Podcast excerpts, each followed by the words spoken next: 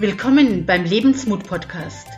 Ich bin Ursula Maria Ruf, die Mindset-Mentorin, die dir Mut macht für ein bemerkenswertes Leben mit mehr Liebe, Lachen, Gesundheit, Fülle und Erfolg. Los geht's, lass dir Mut machen, denn aufgeben ist keine Option.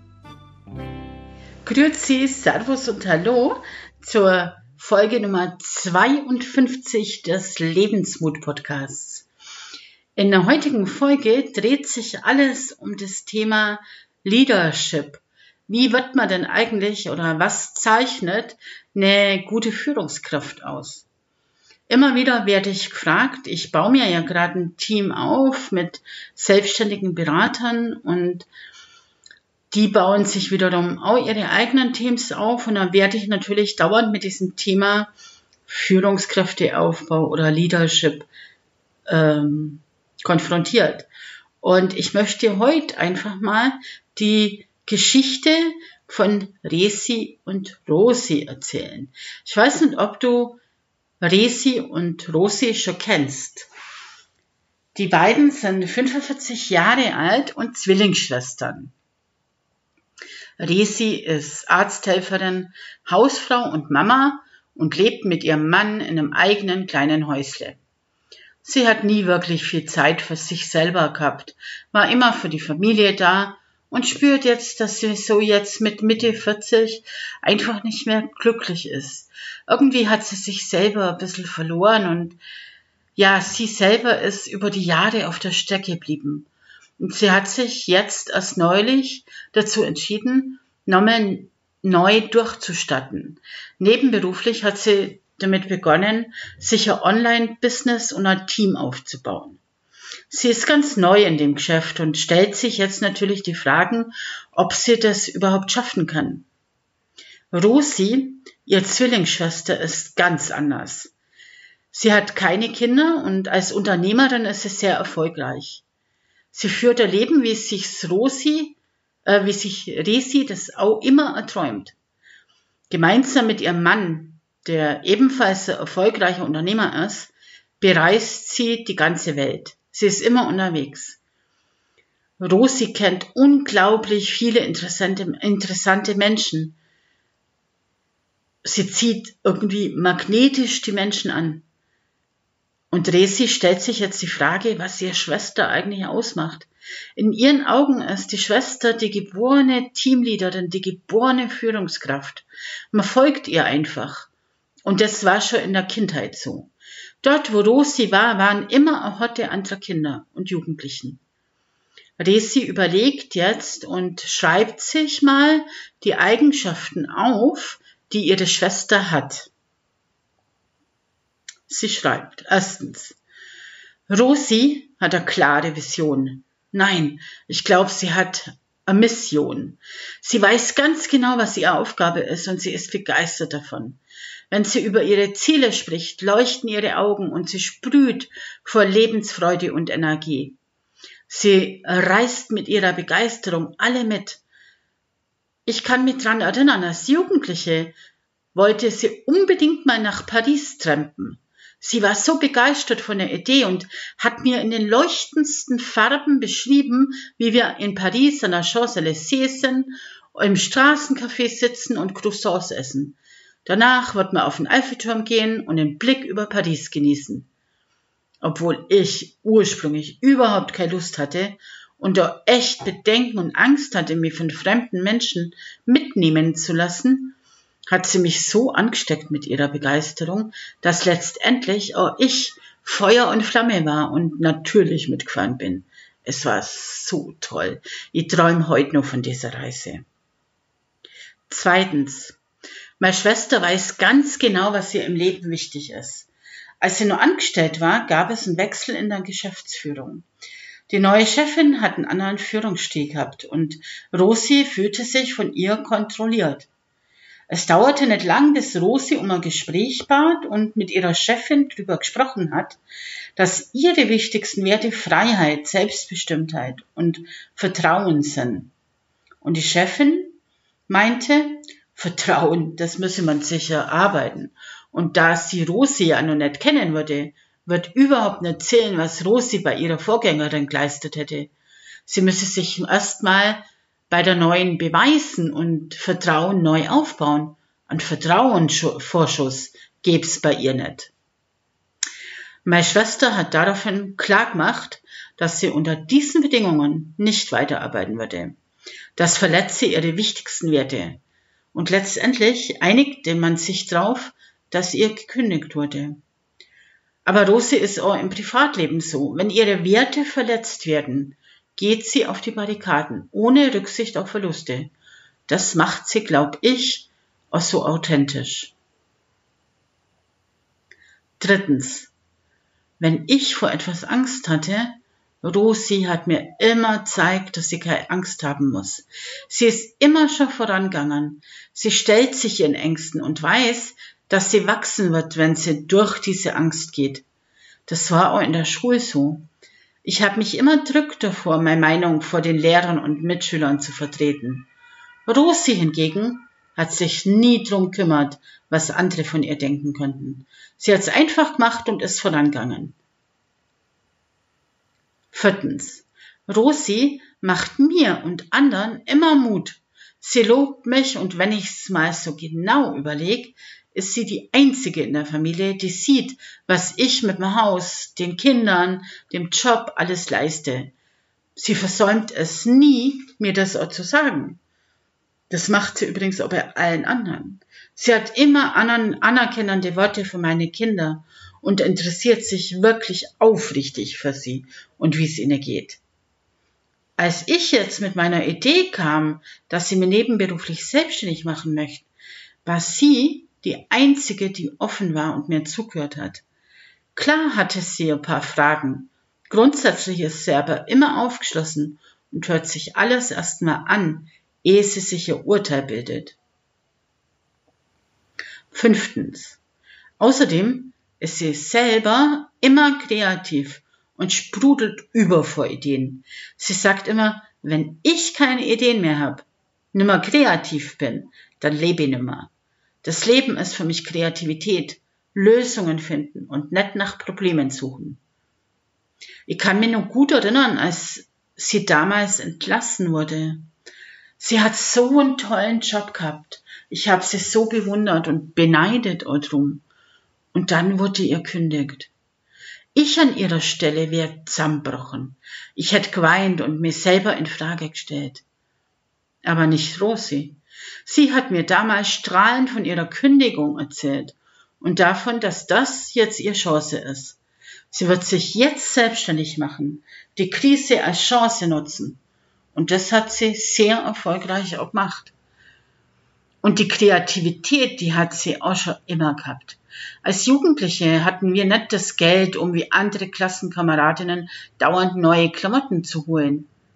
Was hat Rosi gemacht? Sie hat unsere Klamotten einfach selber entworfen und genäht. Und so hatten wir beide immer Unikate und die tollsten und tippsten Klamotten von allen. Sechstens. Wir hatten neulich in unserem Verein, in dem wir beide aktiv sind, eine Veranstaltung. Ich weiß gar nicht mehr genau, worum es eigentlich ging. Aber ich kann mich erinnern, dass Rosi ganz hinten in der Ecke saß. Sie war ein bisschen später dazukommen und hat sie ganz leise reingeschlichen und in die hinterste Reihe gesetzt, um nicht zu stören. Auf dem Podium wurde heiß diskutiert und die Vorstände konnten sich mal wieder nicht einigen. Und plötzlich hat einer ins Mikro gesagt, Rosi, was meinst du eigentlich dazu?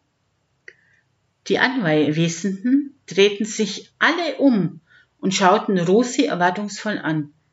Und sie stand auf, fasste in wenigen Sätzen zusammen, worum es eigentlich ging, machte einen Vorschlag und alle nickten. Letztendlich wurde es dann genauso gemacht, wie sie es vorschlug. Obwohl Rosi gar nicht im Vorstand ist, hat sie durch ihre Authentizität und Ausstrahlung die Führung übernommen.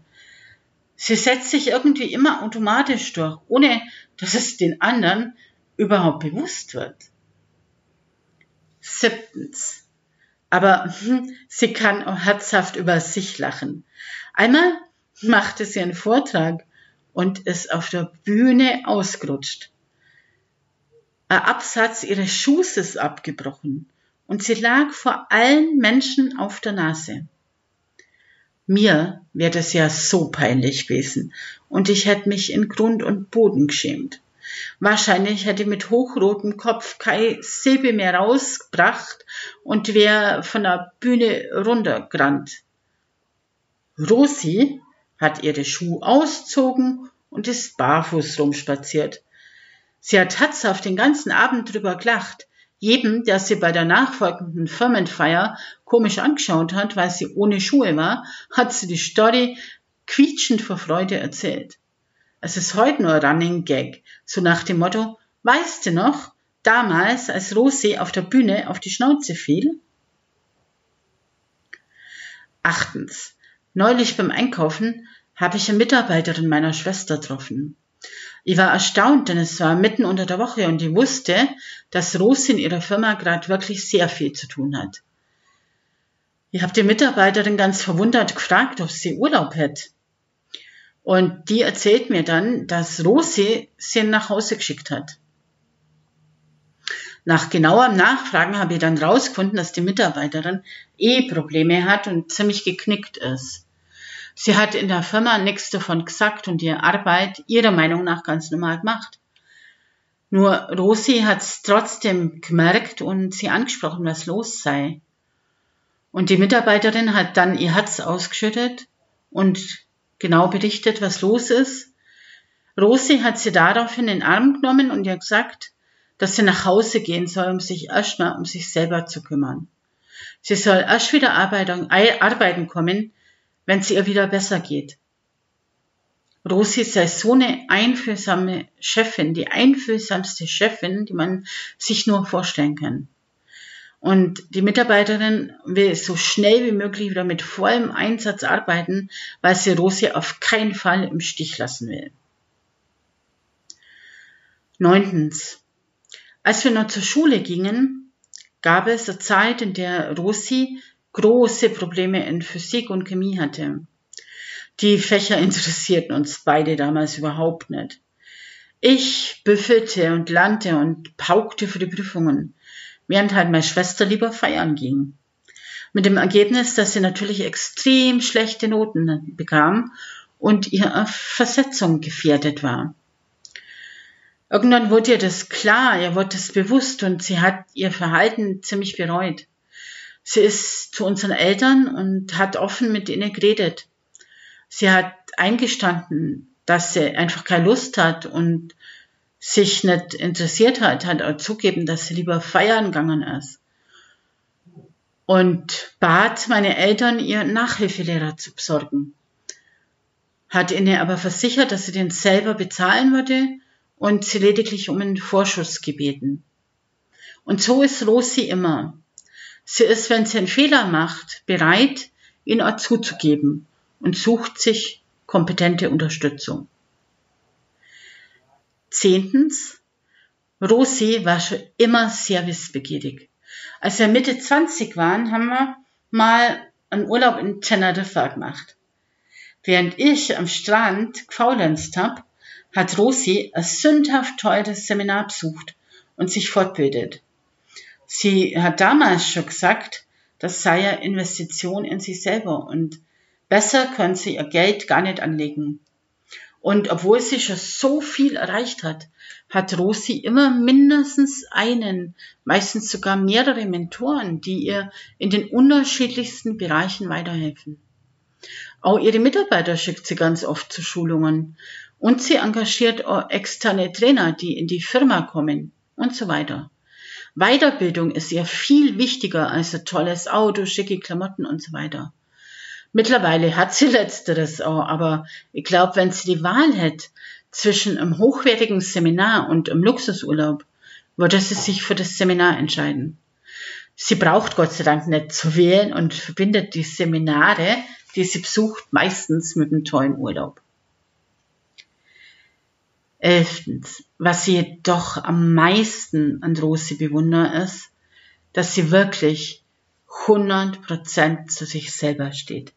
Sie kennt genau ihre Stärken, weiß auch, was ihre Schwächen sind und sie liebt sich genau so, wie sie ist. Dabei ist sie nicht selbst verliebt, sondern sie nimmt sich einfach an, wie sie ist.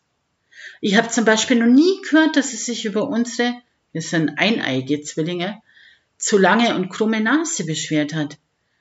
Ich habe mir die Nase operieren lassen. Sie steht zu der Nase und sagt, dass seit ich sie operieren ließ, die Nase ihr Alleinstellungsmerkmal ist. Also ich fasse jetzt nochmal alles zusammen, was ich rausgefunden habe. Für mich ist meine Schwester genau die Führungskraft, die ich werden will. Und sie hat diese Eigenschaften. Erstens, eine klare Vision und Begeisterung dafür. Zweitens, sie hat ihre Werte und für diese geht sie, egal welche Konsequenzen das hat. Drittens, sie ist ein Vorbild und geht voran. Viertens, sie lobt andere und erkennt die Leistung anderer ehrlich an. Fünftens, sie ist immer offen für neue Ideen. Sechstens, sechstens, sie hat aber auch immer selber Ideen und ist extrem kreativ. Siebtens, sie hat so viel Charisma, dass sie automatisch die Führung übernimmt. Achtens, sie hat Humor und kann auch über sich selber lachen. Neuntens, sie kann sich gut in andere einfühlen und nimmt Rücksicht. Zehntens, sie gesteht ihre Fehler ein und holt sich Unterstützung. Elftens, sie ist bereit, in sich und in ihre Mitarbeiter zu investieren. Und zwölftens, sie steht hundertprozentig zu sich selbst. Ich glaube eigentlich, einige dieser Eigenschaften habe ich auch. Sie sind nur über die Jahre etwas zu kurz kommen. Es wird wieder Zeit, sie rauszuholen. Und die anderen Dinge, die kann ich lernen. Ich suche mir einfach eine Mentorin, die mir genau das alles zeigen kann. Und wer ist da besser geeignet als meine eigene Schwester? Ich frage sie einfach und ich bin mir sicher, sie wird mich unterstützen, damit ich genau dorthin komme, wo sie jetzt ist. Ich schaffe es. Soweit die Geschichte von Resi. Wenn du auch ein Resi bist, dann unterstütze ich dich gerne auf deinem Weg zu einer bemerkenswerten Führungskraft. Meld dich ganz einfach bei mir und wir finden in einem gemeinsamen Gespräch raus, ob und wie wir zusammenarbeiten wollen. Und jetzt danke ich dir für dein Lauschen, für dein Zuhören. Denk dran, du bist der wichtigste Mensch in deiner Welt und nur wenn es dir gut geht, geht es im Umfeld auch gut. Alles Liebe und bis zum nächsten Mal. Tschüss. Ich freue mich, wenn der Podcast dich inspiriert, deine Krise als Herausforderung und als Chance zu wachsen zu sehen. Wenn er dir gefallen hat, dann freue ich mich natürlich total über positive Bewertung bei iTunes. Und mehr Informationen über mich bekommst du auf meinem Blog unter ursulamariaruf.de. Und du findest mich natürlich bei Facebook, Instagram, LinkedIn und auch als Mentorin bei Upspeak. Dort kannst du mir gern deine Fragen stellen. Du bekommst ganz sicher eine Antwort. Ich freue mich sehr darüber, dass du mir dein Vertrauen und deine Zeit schenkst. Und nun, lass dir Mut machen. Aufgeben ist keine Option. Wo er wille, dein Weg. Wir hören uns in der nächsten Folge wieder und bis dahin, heb Sorg um die. Das sagen die Schweizer als Verabschiedung. Und das heißt so viel wie, sorg gut für dich. Also schau, dass es dir gut geht. Denn du bist der wichtigste Mensch in deiner Welt. Und nur wenn es dir gut geht, geht es deinem Umfeld auch gut. Bis bald.